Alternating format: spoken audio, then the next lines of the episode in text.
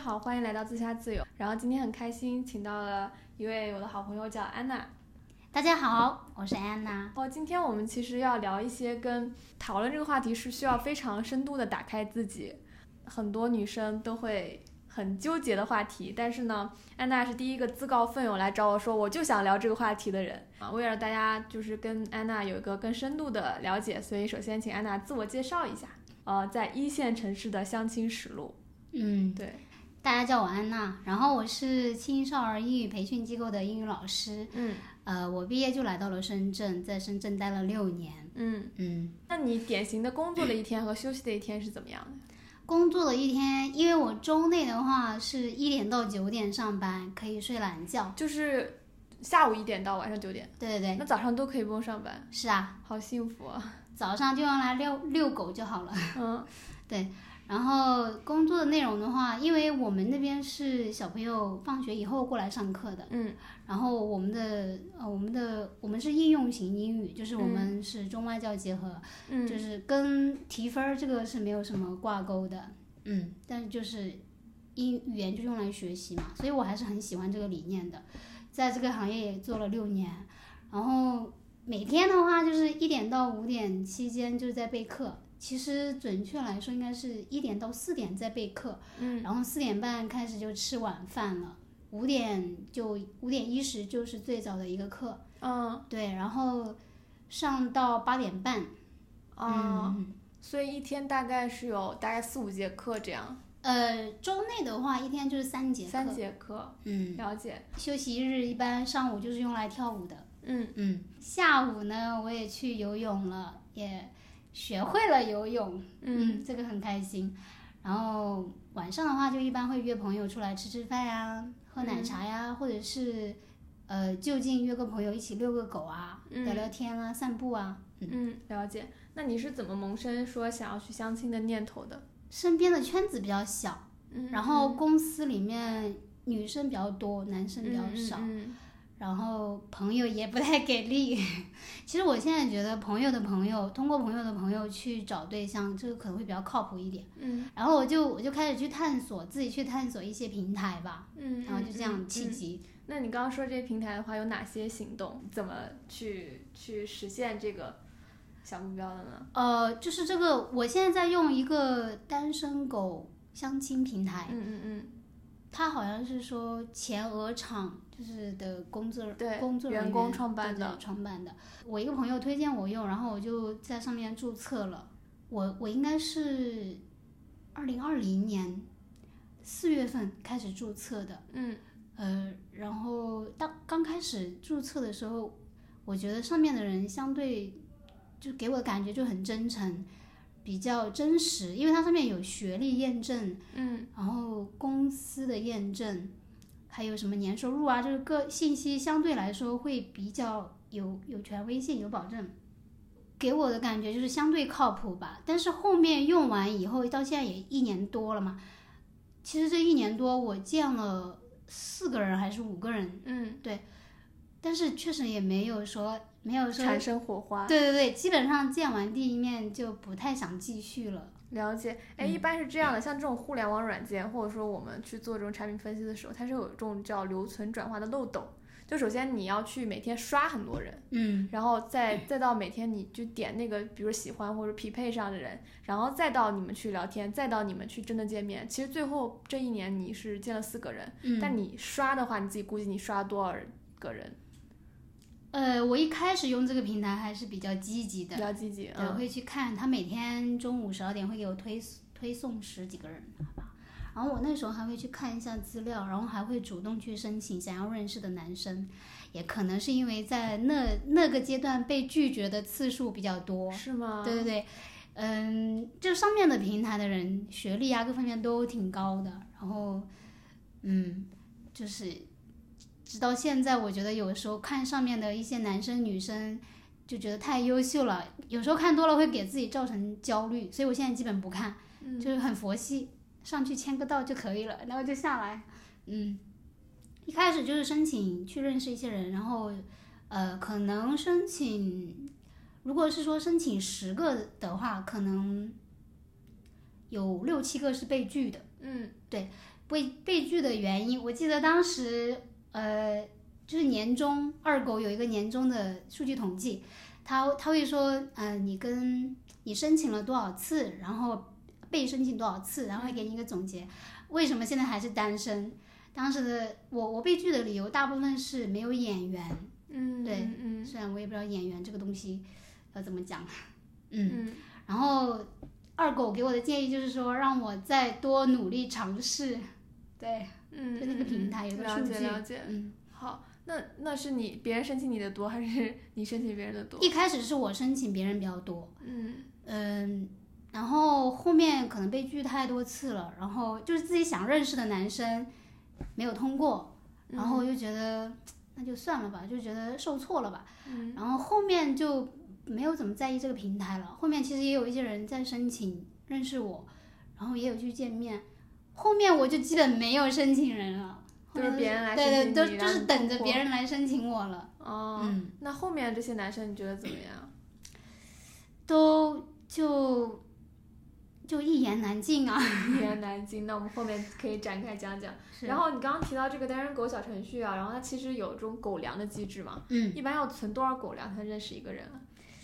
呃，每天签到好像是有十五狗粮还是二十狗粮，我忘记了。嗯，但是你要去申请认识一个人，要用一百狗粮，那就等于说，其实你要连续打十天的卡，差不多刷到一个人。嗯，而且你要你你那你比如说你今天看到了，然后明天你又狗粮又不够怎么办？收藏它吗？还是怎么？哦，可以关注，现在可以关注。哦我当时开始用这个平台的时候，很多功能都没有的，哦，什么关注啊、推荐上墙啊，嗯，嗯就是、对。现在关注只需要二十，呃，关注关注也需要狗粮。关注不需要狗粮，嗯解锁需要二十狗粮，解锁是什么机制啊？就是你会有访客记录呀。哦，你要看谁看了你。对，哦，还有这种机制，那它有什么就是你觉得需要改进的点？就这个平台，需要改进的点啊，嗯我觉得可以有有可以给彼此刚刚加的人一些话题，就是嗯就是可以设置一些话题，就是系统设置一些话题，嗯而不是大家努力的在找话题。嗯，系统可以抛出来一些话题，然后让你们讨论一下，对是吧？哎，我记得好像他其实他的介绍里是有一些就是模块，就是说让你谈谈你自己的爱好啊，或者说让你谈谈什么，就是他的个人介绍会有一些模板的问题。嗯，你觉得抛这些问题会比较好吗？还是有其他的你觉得想抛的点？我当时写填我的主页，其实也是花了一点点心思。要不是我是个话痨，我觉得有一些都字数不够。我看到很多人的主页就是字数不够，要就是在那里切凑数，你知道吗？一开始就写那么深入的话题有好处吧，有可能让你快速的去认识一个人。但是我觉得一开始认识交一个朋友，应该从比较轻松的话题开始。嗯所以、哦对，我想说，我了解对，我觉得它可以增加一个功能，就是比如说你通过对方的申请，然后但是你们两个可能一下有点尴尬，不知道聊聊什么。系统，我之前听另外一档播客，极客的极客的产品经理吧，嗯然后他他做了另外一档一个社交产品叫橙嘛，你有听过吗？没听过。橙的话，当然什么橙？橙我也在用陈，为的橙。就是那个那个那个橘子哦的另外一个说法，橙啊，橙子的橙。对橙子，嗯它它那个社交软件就没那么目的性强，没有那么功利化。嗯呃，我有在用那个平台，但是那个平台一开始还行，现在也有点鱼龙混杂了，嗯我也不是很喜欢了。它有一个好的地方就是它系统会主动抛出一些话题，嗯，就就比如说。就比如说吃橘子，你会把那个皮经络撕掉吗，经络撕掉哦吗？对，啊哦，我理解了，这很有趣嘛理解你了。对，就大家就轻松开场。啊，嗯所以说，其实，在跟别人就是一对多的情况下，因为是自自我介绍，其实是一对多，很多人都来看你的主页，这时候你其实说什么不太重要，但是你跟别人打开这种话题的开始是需要一些轻松愉快，没有那么多心理负担的话题，对就不太担心像答错了会有什么影响到你后面跟他的交往啊，这种对是需要这样，这个点还挺好的。像这个小程序有什么特别好的点吗？因为你还在用嘛，对吧？嗯，它好的点是什么？好的点其实就像我刚刚说的，它有认证嘛，就是学历啊各方面，它信息相对是真实的。嗯然后包括二狗他自己也有在维护这个平台的秩序。这个平台有一个星球，就是动态，嗯然后经常有一些女生爆出，男女生男生都有啊，女生男生会爆出自己的踩坑，或者是遇到渣男渣女的一些，然后大家就在那里吃瓜。一开始我还会看一下瓜，后面我看都懒得看了，就大部分都是那样的，对，就是瓜吃来吃去也就那样。就是你可以通过星球去曝光一些人，哦，然后帮助后面的不要踩坑。姐妹或者兄弟对避坑，对我觉得这个挺好的，哦，就是它其实它的好处是在于它的真实性。真实然后公开，就了解了解。有有呃用户有维护自己权益的地方。嗯嗯嗯。对。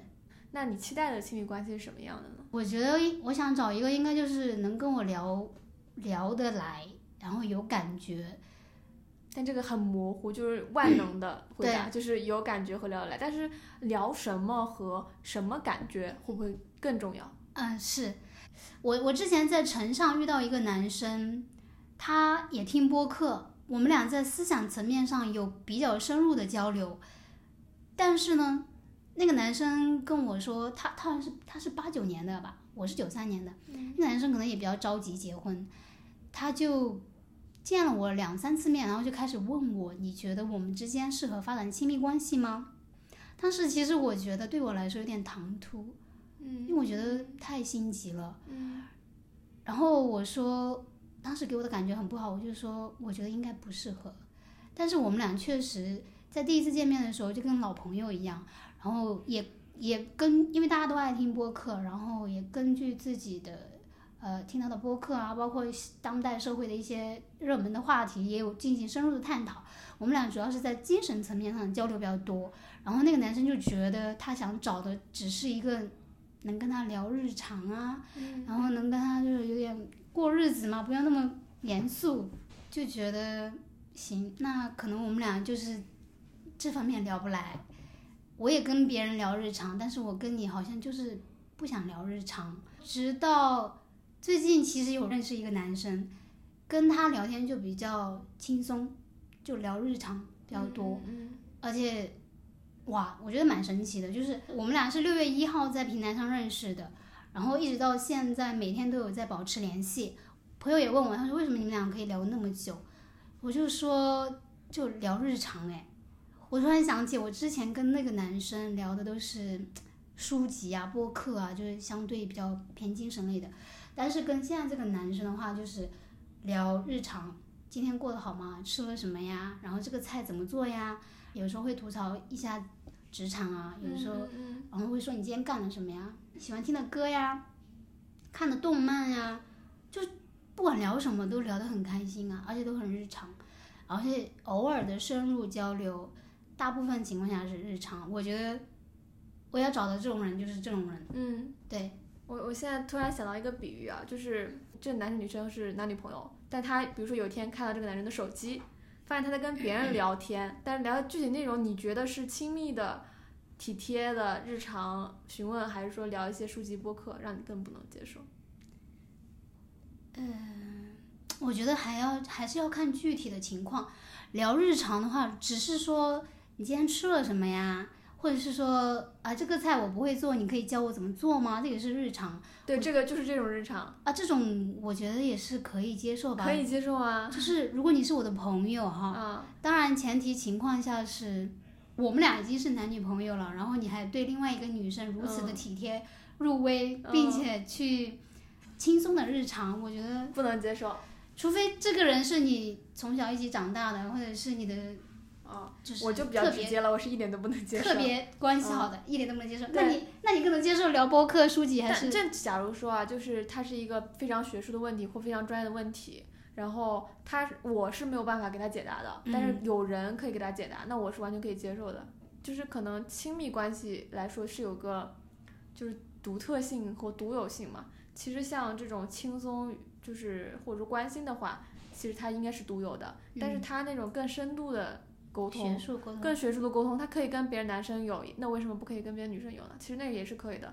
更难接受是那种轻松的，就像你刚刚说，有些男生可以跟你聊得来深度的内容，但是没有跟你每天很日常的这种体贴的，他给你带来甜蜜度，或者说让你给你带来的情绪的这种，不如你说六月一号这是那个男生的，对吧？对。哦，那那你觉得除了这种，你可以每天很轻松的去聊一些日常，还有别的要求吗？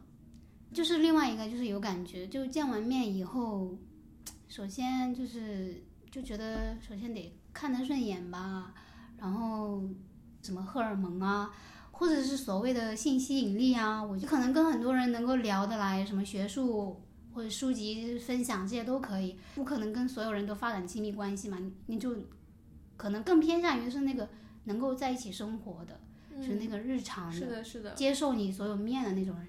因为刚刚我们说，其实都是感觉或聊一些就是日常，或者说，那你认为哪些社会标签是重要的？比如说身高、收入、学历、样貌、家境等等。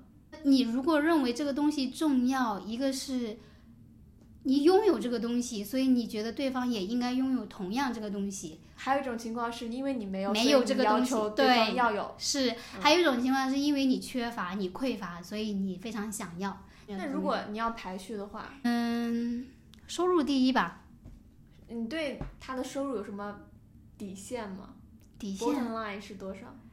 底线不要低于我就好了。你觉得他的收入不要低于你就可以？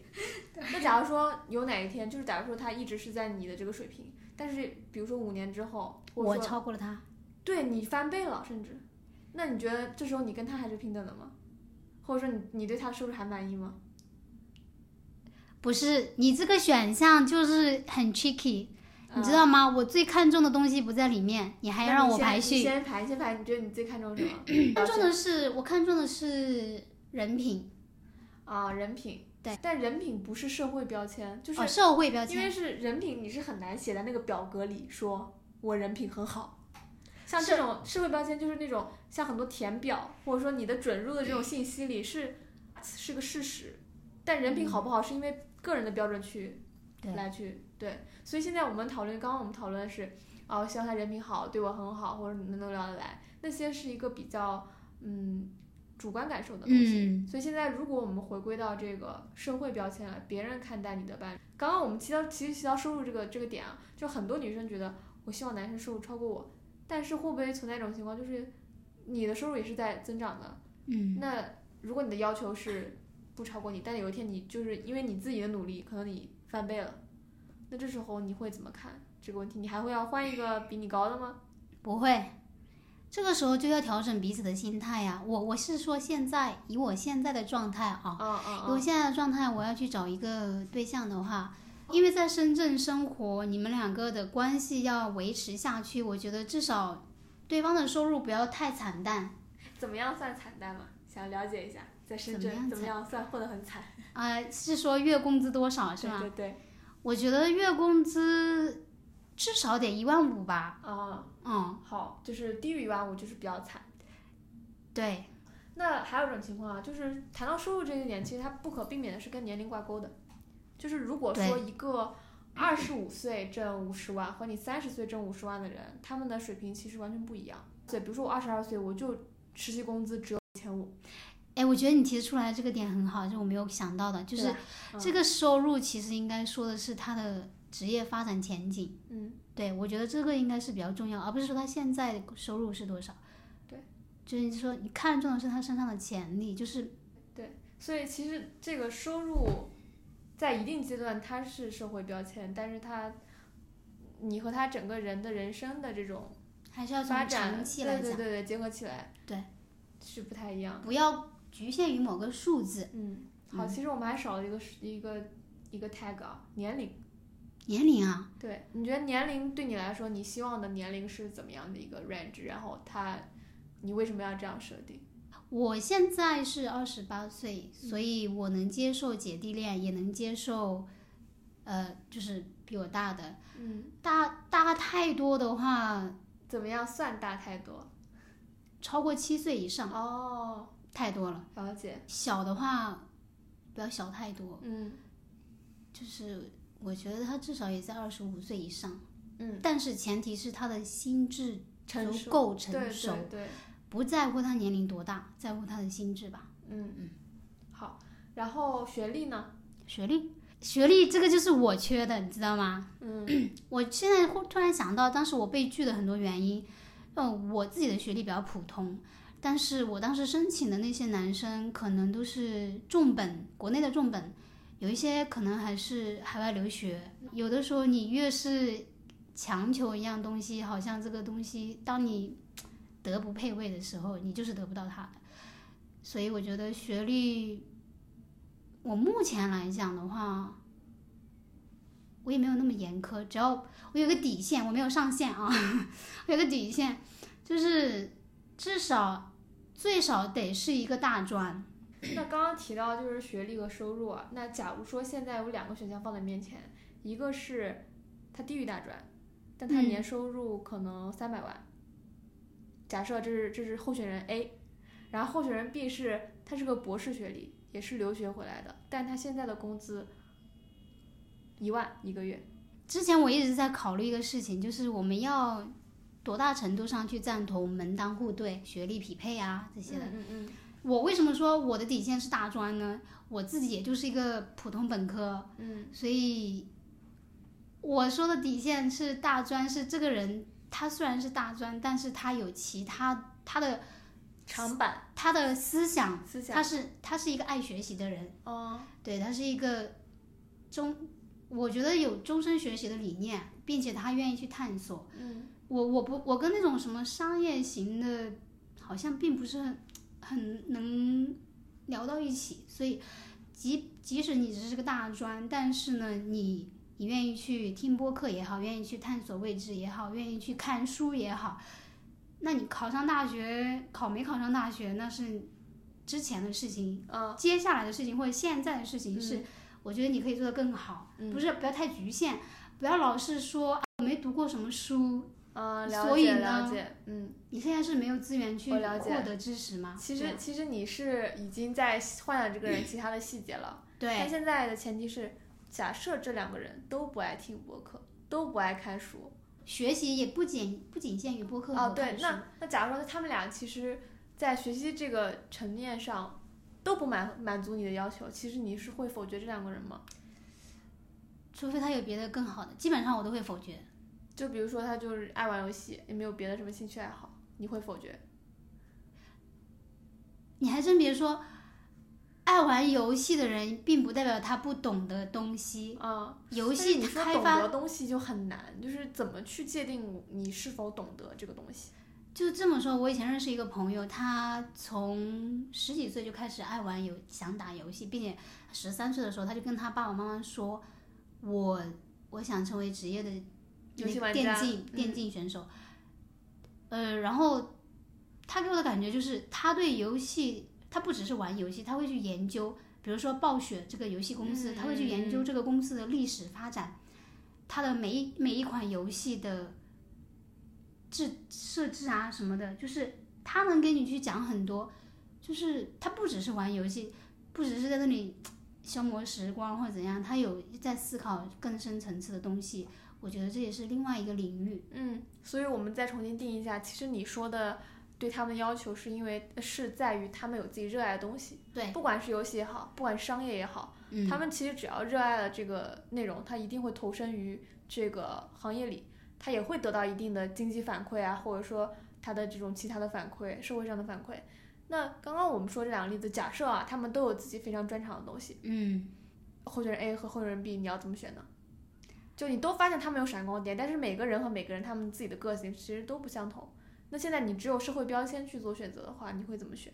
月薪百万博士海外留学生，一个对，一个是大专没有毕业，没有到你的那个学历的要求，但是他他收入很高，三百万，嗯。但是博这个博士可能他现在还在读，比如说博士后或什么，每个月收入只有一万块钱，嗯。没有达到你对收入的要求，但是他学历足够高，这两种情况你会怎么做选择呢？刚刚其实你是把输入放在第一个了嘛？对，那现在这种情况你还会选择 A 吗？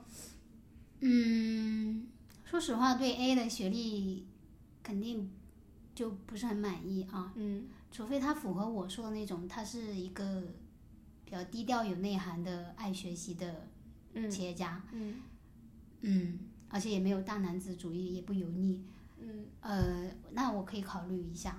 但是那个博士，我觉得我不做选择题，很难是吧？小朋友才做选择题，都要是吧？也可能都不要。啊、好。然后刚刚其实我们都在从之前的一些，嗯，别人对这件事情的看法来去理解这个问题啊。那接下来，假如说你有一个机会去设计五个问题啊，去问所有人，然后针对这五个问题，就你只能问五个问题来选择这个伴侣，并不能见到他，或也并不知道他的收入、学历、样貌、家境，只有五个问题，你要怎么设计？国外有个很火的那种那种节目，就是说，嗯、他们应该是有有十男十女一起聊天，就是他看不到对方，只能通过那个小隔间去聊，聊了以后真的是有几对就是结束了就结婚了，就直接结婚。啊是的，叫 blind，blind dating 对呃，那个脱口秀节目不是脱口秀，那个综艺的节目我忘了，但是我后面可以发给你。现场现就是现场聊天，就看不到对，看不到对方，聊完就结婚，聊完就结婚啊。好疯狂。嗯，那现在假如说你你现在只有五个问题，其实我们刚刚也问了很多，什么有感觉啊，对吧？然后什么收入、学历、样貌，就是这些很多细节。那如果从你自己的角度出发，然后你刚刚是设想了你想要什么样的一个男朋友，对吧？那现在如果有有机会设计一个问卷，这五个问题，你要怎么设计？哦，那我我现在想到什么我就说什么吧啊，嗯可能也没有五个。我觉得你可以让他就是写填空题，可以写选择题，也可以写或开放式对对对就开放式可能是信息更多的嘛。是开放式的信息会更嗯多。我会问一下，你对你自己现状满意吗？可以评，就是自从一评，到零去评价自己的对自评自评一下自己的性格也好，或者是现在的生活状态。嗯，好，我我想到一个，我们俩可以一人说五个。我想到一个什么，就是其实你刚刚有点很启发我，所有人都有一个除了爱情之外应该很热衷的事情，或者说投入时间比较大的事情。嗯可能我第一个问题就是说，呃，你觉得你有没有找到你这一生为之奋斗或是想要依赖生存的一个内容？然后，呃，如果没有，那你有哪些事情会花掉你大部分时间，对大部分的空闲时间？对这就是一个你自己的人生母题的问题。嗯，对对对，就可能我更想知道，除了如果我们是一对情侣，除了我之外，有什么是对他来说很重要的？也许一起去完成这个事情，也许不会，但是我会尊重他这块时间。另一半的问题，第一个是对现状满意吗？对对对，自方想评一下。满意，嗯所以你筛选的标准是你你要选那些对现状满意的人，是吗？呃，不一定，他可以对现状不满意，但是我给出理由。也不是给出理由，就是他，所以我才说你对现在满意吗？然后你你可以自评一下，就是我自己也有对自己极度不满意的时候，那个状态我也是知道的。我我可以去认识到我对自己哪里不满意，我对自己哪里满意，我我可能此刻不知道怎么去改变自己的状态，但是我是知道我有觉觉察到自己现在的状态，嗯嗯同时我我我有自己想要达到的状态，我觉得这就可以。嗯嗯你中间总会找到办法去达到的。嗯。嗯，那第二个问题呢？第二个问题啊，想一想。第二个问题就是就是你有没有特别喜欢的东西吧？嗯，嗯有没有？第三个呢？分享一件你生活你你截至目前为止最开心的事情。哦，为什么最开心的事情？为什么的？还有吗？还有啊，呃，你对亲密关系的期待是怎样的？你嗯，对另另一半的期待是怎样的？然后看自己是不是满满符合。对对对对对对，这已经多少问题了？四个了，还有最后一个。还有最后一个，最后一个问题的话，我觉得可能是我一直想知道的问题，就是你觉得爱情是怎么样的，是什么样子的？嗯嗯，那你觉得爱情是什么样子？我没有答案，我不知道你没。有答案。对，所以我说我还在探索当中嘛，但是嗯有大概的一个感觉，就是说至少两个人相处的舒服，有东西可以聊，然后彼此真诚。嗯嗯所以倒数这两个问题，你是希望对方有一个比你来说更明确的答案，是吗？可以不明确，但是我觉得你你可以去思考一下。嗯，但是好难筛哦。你看这么多，其实这些问题好像很容易错过一些可能 maybe 是适合你的人。但是我觉得肯定会找到那个跟我现在状态比较匹配的人。嗯嗯，好。哦，刚刚我提了一个对吧？就是说，就是对未来另一半的哦，虽然不是未来另一半，就是对另一半是你的问卷，就是说，第一个是兴趣爱好，就是说，或者说你有没有你的 passion 是什么？对对对，以及如果你没有找到，你有没有找到谋生的一些你自己的擅长的东西？可能它不是你热爱的东西，可能是擅长的东西，那是什么？然后这个是第一点。第二点，我会说，可能想让他给我推荐一本书，并谈谈这本书你为什么喜欢。嗯，啊、对。如果对方不爱看书呢如果不爱看书，那就直接 pass 了。？Oh my god。对，OK，嗯。然后还有什么？我想想看，已经两个问题了，我要谨慎的去。使用。啊，对。哦，可能我还会问，就是未来五年和十年的生活期待，就这个问题，就是你希望你未来五年或十年，因为我觉得可能，或者说他可以避免一些像你刚刚说的那那个情况，就是说他明年就想结婚，啊如果我不想结婚，或者说如果在这个情况下，我的期待跟他的期待是有矛盾的时候，我就会 pass 掉这群人。然后其实还有很多问题，就是之前有一个有一个 list 叫《爱上陌生人的三十六个问题》，我不知道你有没有看过啊？那里有很多很多很稀奇古怪的问题，然后很有意思。我曾经玩过这个问题，我跟一个男生在网上聊，我们嗯就就这三十六个问题，因为我们不知道聊什么，然后我就跟他说，要不我们来玩一个游戏？他说好啊，我这里有三十六个爱情问题，嗯，我们互相回答，然后我们只完成了前十个问题，就陷入爱河了。就再也没有联系了。为什么？为什么就答了十个问题就再也没有联系了？好有意思、啊。其实那那那些问题，有一些都比较深刻了。嗯，我觉得是因为当时我能隔着屏幕，我都能感觉到那个尴尬。感觉到不是不尴尬，我感觉到那个男生的状态很不好。他说他在平台上被别的女生骗过，然后他当时其实是有点充满戾气的。嗯他上来也只是消磨时间，然后我正好我给他抛了这个问题，他觉得嗯也挺有趣的，也是一个比较学术的男生吧，就比较正经的男生，其实有点较真，然后他就他回答问题很认真的，很详细，基本上都是我在发问，然后他回答，他回答完了以后还会感慨啊好爽啊，就是 就是每天我们只回答三个问题。然后最后回答完十个问题以后，我我觉得累了，我没有继续问他了，他也没有找我了，所以我们俩就就没有再联系了。你还记得这些问题吗？有哪里面就有你刚刚说到的你，呃，哦，有里面有刚刚我提到过的你，你截至目前为止最开心的事情是什么？你认为完美的一天是怎样的？啊，对对对对对，对，当时我觉得他回答的还不错。他的完美一天是怎么样的？他回他回答了两个点，就是他觉得完美的一天是身体和精神都有充实的一天，哦，嗯，挺好的。就是比如有运动啊或者什么，对对对然后身体和精精神看书啊什么之类的啊、这个答案很晚。我记得很多这个问题，因为这个我跟我男朋友玩过，啊，就是有个问题是这样的：如果你有一一一个超能力，你希望是什么？啊，是是是，还有一个就是想起来它其实它这个问题设计很有意思，它是分梯度的，嗯就是它是会反复的提及一些问题，比如说你认为完美的一天是什么样，然后你认为，呃，或者说从小到大你你获得的成功，你觉得最成功的一件事是什么？它其实是有一个情绪的这种波峰和波谷，包括、嗯，对，呃，好像是如果家里失火了，你要带哪一件东西出来，其实能看到你最真实、最真实的东西是什么。是啊，然后还有一些问题，说出你跟对方的五个共同点。哦，是对它其实，在一定程度上，从心理学角度来说，它是增强了你们俩之间的相似性，嗯也是一种自我暴露吧。然后我当时其实其实做完这些问题，我觉得哇，我好像之前没从来没有想过这个问题。但是当我一次一次每次 review 这个问题的时候，我是对自己更爱了一点。嗯，其实你有时候产生那种感情，感情并不是爱对方那个人，而是对方那个人跟你在一起的时候，你发现你你对自己的察觉更深了。我们都说恋爱，其实大大部分传统的观念是说恋爱是为对方付出，或者说从对方那索取一些东西。嗯，但是其实一定程度上，你怎么觉得这个状态是好的，是看你自己的状态。就是当你自己状态觉得哇，我今天很开心，或者我自己得到了所谓的精神或和身体上的这种成长，那他就是对的人。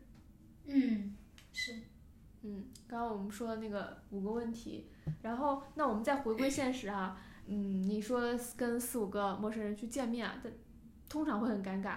那第一次见面的时候，他们会对你有什么样的问题？就问的比较多的就是，呃，你平时工作内容是什么呀？嗯我在第一次见面的时候，我是属于那个问问题的人。对问问题的人，我是属于那个发问的人，所以一一般都是我在问别人，别人问我的能够让我留下印象深刻的真的没有。那你一般你会问他们什么问题？平时的有什么兴趣爱好啊？啊，然后啊，你吃不吃辣呀什么的。嗯我第一次见面，接受了峰哥的建议。一开始我是跟别人吃饭啊，峰哥对这个还有建议吗？对对对，他他微博里面有的，嗯就是一开始我也是老老实实跟别人吃饭，然后发现不喜欢这个人，然后吃一顿饭下来很难受。后面看到峰哥发了一条微博说，first day day dating 就最好是喝一杯咖啡或者是一杯奶茶，所以我后面基本上都是喝奶茶。在喝奶茶的过程当中的话，我可能就会问一些啊，哎，你的你是做什么工作的？就是你可以讲，可能我也知道他的主页里面有想他是他有什么职业，然后我也会说一下，哎，你平时工作都是做一些什么？就你的工作内容，我想了解一下。纯粹是对这个行业可能会有点感兴趣，或者是没有没话找话，所以就聊。然后大部分人就会比较耐心的跟你去解释啊，我平时的工作是怎么怎么怎么样。有让你就是印象特别深刻的人吗？就是跟你见面这些人，比如说一言难尽，觉得这些人很奇葩，那有哪些奇葩会让你觉得哦，这个难以接受？有个让我一言难尽的是，我在二狗平台见的第一个男生是我的老乡，我就跟他吃了一顿饭，然后让我觉得超级难受。首先他迟到了，再次呢就是整个过程他就一直在跟我说，哦他在深圳待了这么多年，觉得很累，然后感觉自己肯定是不会留在深圳的，这个就跟我已经在心里打叉叉了，因为。我是不会回老家的，我是很喜欢自由的感觉，不管是在深圳还是在哪里，我觉得目前我在深圳挺好的，我没有感觉到内卷，没有感觉到压力，没有感觉到焦虑，但是这个男生在我面前就感觉他很累，就很感觉他被卷的有点被榨干了的感觉卷，脱卷出人卷卷叫什么？就是卷的没有人形了，是吧？对，太疲惫了。他看到我在跟他吃饭，他好疲惫，然后整个人都是很很很紧张的感觉，一点都不不松弛。然后这个不是最主要的问题，我可以理解他，因为毕竟是他是程序员吧，程序员就工作压力大，我觉得也是可以理解的。我在忍受着，结果吃完饭以后，他说要去散步，我说行吧，那就散一下吧，消消食。然后他开始跟我说教，你知道吗？说什么？就是教我呀，就是他说他他觉得他肯定不会在深圳扎根，因为他觉得买买不起房。然后我就说，其实我觉得还好，我觉得我还是比较愿意想在深圳留下来，不管以什么样的方式，可能也不一定能有能力在这里定居，但是我觉得我喜欢在这里生活的感觉。他就开始反驳我，然后就说。就说啊，你其实年龄也不小了，你想法不要这么幼稚。嗯、我觉得吧，你还是可以考虑一下什么回老家定居啊，或者是去你上大学的地方啊，去长沙呀。就突然觉得，天呐，你是谁？你为什么要教我？就是我没有要你的，我没有征求你的意见，然后你也不要感觉说教是，你知道吗？就有点爹味。当时我就有点受不了了，所以见完这个人，我就我就再我心那一刻就想，不可能再见第二面的。嗯，他后面还要联系你吗？对，回去以后他会跟我说下次再见啊什么的。我当时连他微信都不愿意加，他说要加我微信，我说不用了。我本来是想把钱转给他 A A 制的 A A 的，但是呢，他说不用了。那我也没办法，算了吧，反正也不是很贵。那后面几个男生呢？在半年前 dating 了我的闺蜜，然后我在半年之后她 dating 了我，然后我在跟我闺蜜见面一起遛狗聊天的时候，聊到我说，诶，我前两天去 dating 了一个人，这个人怎么怎么怎么样，呃，然后我天呐，我们两个，他说那个人是不是叫什么什么什么？我说对呀，你怎么认识他？就是很神奇，你知道吗？世界很小，这个事情就觉得让我觉得挺有趣的。我居然跟我闺蜜 dating 了同一个人，感觉是像电视剧里演的某一个场景。然后最最近 dating 的一个男生的话，呃，我们俩聊成了哥们儿，我们俩聊了两个小时，一杯奶茶和两聊了两个小时。这个男生呢，他是他是内蒙古的，然后他在北京上的大学，然后他说当时面试 HR 把他骗到了深圳，他在深圳工作了三年，然后公司还挺好的，然后大学也也是是二大幺幺厂九八五，大厂光环，然后名校学历是吧？对对对。那为什么聊成哥们儿没有去去往情侣的方向发展呢？开场他就跟我说他在深圳待了三年，然后身边的朋友哥们儿都找到了对象，都结婚生孩子，没有人跟他玩了，他觉得好无聊。说今年年底要是再不到再找不到女朋友，就回老家，就是回北京工作。北京离内蒙古也很近。听到他这句话，我说我的妈呀，他是带着 KPI 来的，今年年底必须完成，吓死我了。然后我就说这个人不行不行，不太符合，不太符合。希望特别大的压力给你。对，我不希望特别大压力，而且我们俩见面第一就是刚见第一眼第一眼的时候，就是我也没有对他很满意，他也没有对我很满意，就是这样，你知道吗？就是那种第一眼，他是那种北方人嘛，一米七八的个儿，然后我只有一五七的个儿，穿着平底鞋就去了。他当时见我第一眼就上下打量了一下，就是那种好像露出了并不是很满意的神情，是可以感觉到的。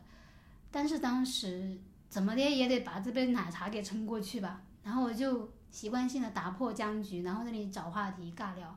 一开始都有点尴尬，他也不主动讲话，后面就还好。都不主动讲话，对，好尴尬。他们难道不会看你的信息之类的吗？就是身高这种。他也看呀、可能觉得见到本人还是觉得落差，对有落差吧，不知道，不知道，因为这是我的感受，可能也是我有偏差，我也不知道人家真实想法是怎样的啊。然后也有一点点啤酒肚，八九年的，笑起来眼角还有纹，就是 对，我就觉得嗯，不是我不太符合你对不不太符合我对要求。对对对对，他又跟我说什么今年年底找不到女朋友就要回老家，这事儿真的是让我觉得惊讶。然后说，难道让你留在深圳的理由是因为女朋友吗？就是假如说我不希望有这样的关系，你知道吗？就是说我是因为你才留下来的，从这儿开始我就开始在慢慢打岔了。但是后面我们坐下来聊天的时候，他主动跟我说了一句，他说他在这个平台认识了一个女生，他跟那个女生聊成了哥们儿，关系很好。然后我就说为啥呢？他说因为那个女生比较随性，跟他一样。然后我立马就说，这不是我吗？就是我也比较随性嘛。然后我的意思就是，咱俩也可以聊成哥们儿。然后他就开始，然后他就开始放松了，就就跟我聊很多，甚至把他在研究生三年追了三年的新疆异域女生，就是他说他喜欢那个女生，那个女生是来自新疆的，他说他有觉得他身上有异域风情，追了三年没有追上。我说为啥没追上？他说他总结了一句，他说可能还是因为脸皮不够厚吧。我真的是有些男生真的让你为什么如此的自信呢？就是如此普通却又如此自信，是吗？是，虽然我觉得普通的人也可以自信，但是就太觉得过自信了。，对，中间有一个是海南的一个男生在国企工作，我觉得是因为彼此没看上吧，嗯，就是不管从外形还是什么，那个男生就是典型的国企内的工作，就让我觉得有点无趣。嗯然后你想跟他进行深入的交流，他也接不上来。嗯，对，所以我觉得我们当时就喝了不到一个小时的奶茶，他就回去了。其实我很难想象像这种男生他们会喜欢喝奶茶吗？可能也是为了迎合我吧，可能也是为了征求我的意见，然后也只能喝奶茶。哦其实大部分男生都会说吃饭，哦，但是我拒绝了。因为第一次吃饭太难受了，我不想难受，你知道吗？就嗯我想第一次，假如说我们想继续聊，下次可以吃饭啊，或者是实在是聊得太好了，那就喝完奶茶去吃饭啊。但是没有这样的男生，那我觉得喝完奶茶还想继续吃饭。对那就比如说通过你跟他们的沟通，你觉得他们看重女生什么？外貌吧，外貌、身材、脾气，这三点很重要。嗯，然后你的工作，他们很喜欢老实，哦，然后你的你的性格要很好。你觉得你是个性格很好的人吗？我觉得大部分情况下是一个性格比较好的，对，除非你真的惹到我。那比如说像，就是你也经历过一些拒绝，你会因为他们的拒绝觉得你会焦虑吗？比如说像，我一开始都开始觉得，一开始会让我觉得我本来就不是一个很自信的人嘛，我的自我评价不是很高。后面我就因为播客也听多了嘛，然后就觉得无所谓啊，我只管把自己过得更好就好。我以前有一个比较比较明显的特质，就是自轻自贱。嗯就是一件事情，如果这个事情没有做好，我一般都是内向内归因，我会自责，我会觉得是因为我自己不够优秀，考虑不够周到，做的不够好，我一直都是在自我攻击。但是后面我发现不不应该是这样的，所以我很喜欢你的博客名称叫“自洽自由”嘛。嗯嗯嗯后面我我其实这大半年一直在努力的从一个自轻自贱的人走向自驾自洽自在的人。嗯自由太难了，真的，我只能做到相对自洽、自在一点。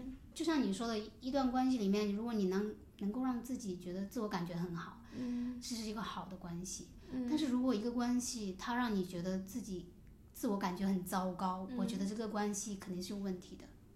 刚刚你说就是有些人他是因为比如说想在这里能找对象就留在这儿，不找不到对象就不留在这儿。说在这个城市长久留下来，是不是一定要买房，或者说是不是一定要有这种买房购房的能力，还是说你对这个其实不太有所谓？不是最重要的。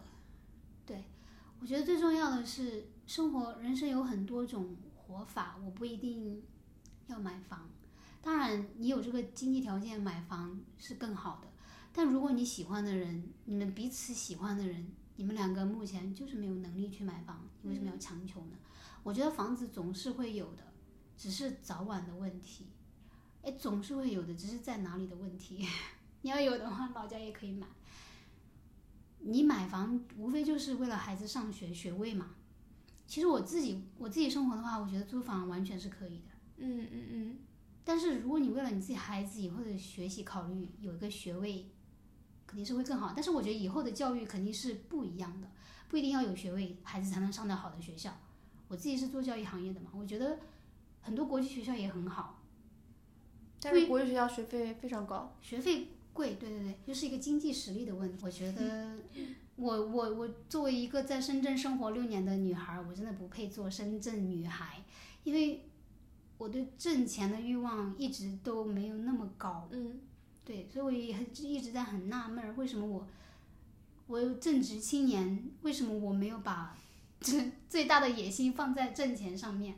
我一直在思考这个问题。我有时候会质疑自己，为什么别人都在忙着挣钱，而我忙着休闲，嗯忙着听播客，忙着看书，忙着去跳舞，忙着去遛狗，忙着哪怕就跟朋友去喝杯奶茶、聊聊天、散散步、逛逛公园。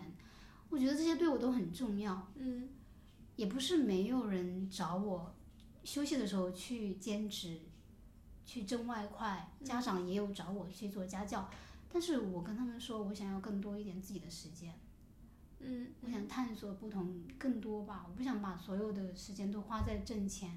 嗯。一个礼拜工作已经四十个小时了，那你自己对未来五到十年的生活期待是什么样的呢？就是你刚刚也说到，你现在是很享受这种状态。状态，对。那比如说像现在换你来回答别人的问题，就是什么时候你希望说有家庭、有孩子或买房，或者说换工作等等等等相关任何的职业呀、生活规划，规划，对，呃，我觉得我个人的心智成熟其实相对比较晚。就比如说职场上，我没有说很老练啊，我行动力还是很强。就是你说的那种迎合领导啊，我不太擅长。这些跟挣钱有关吗？迎合领导这些在我这个行业需要的？不需要，嗯不太需要。说嗯实话，不太需要。我这个行业比较简单，但是我觉得我在别的行业啊，像国企啊、公务员啊，我没去过，但是我觉得应该要有吧。对于某一些行业里面的职业晋升，在中国这个社会还是有比较大的帮助的。嗯只不过正好我就不在那个体，在不在那不在那个体制内。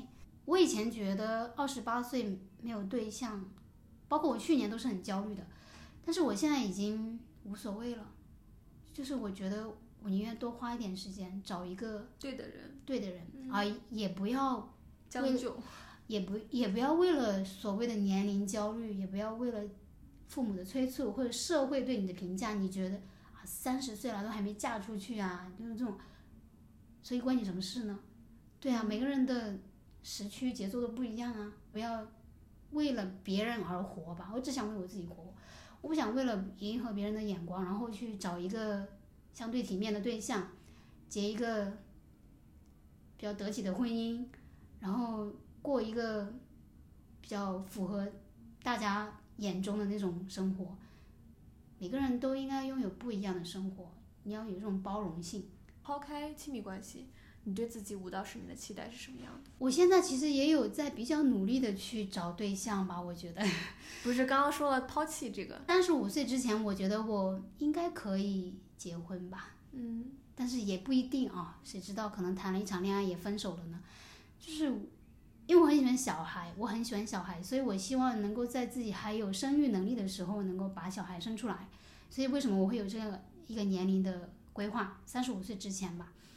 然后关于你说的其他的的话，反正舞蹈这个我肯定是会继续坚持下去。还有是爵士，然后 urban 这些，还有韩舞。等我跳不动了，比如说三十八岁啊，或者怎样，四十岁啊，我可能会换别的，像瑜伽呀。我自己的学历其实对自己学历不是很满意，我是想要去有海外留学，想要求学，不管是给自己的学历增添一点，还是还是说去学习更多好的知识，我是想要去国外学习教育学，所以因为现在年龄也确实有一些大，所以我有在开始准备，如果能够有机机会的话，我还也不能太躺平了吧，还是要努力一下，为自己的生活规划一下。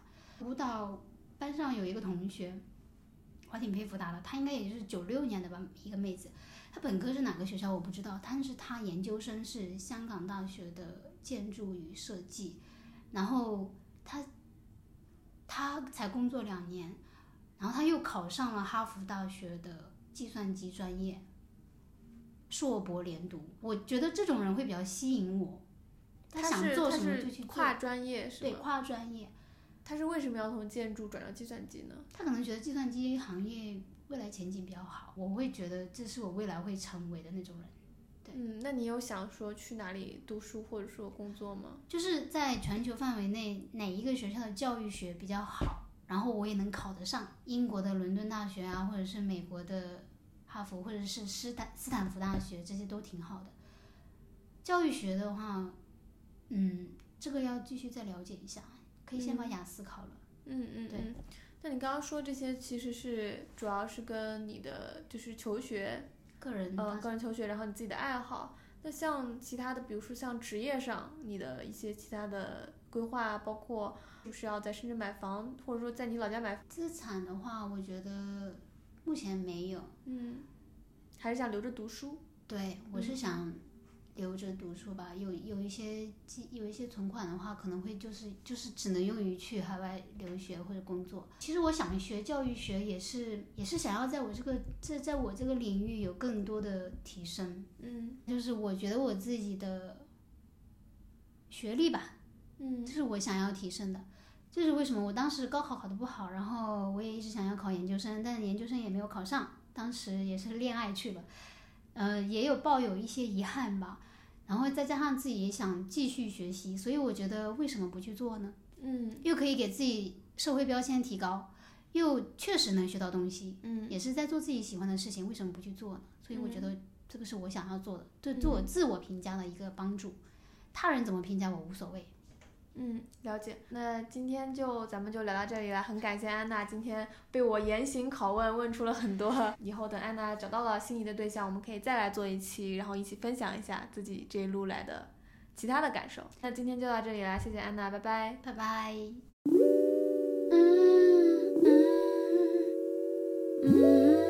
嗯。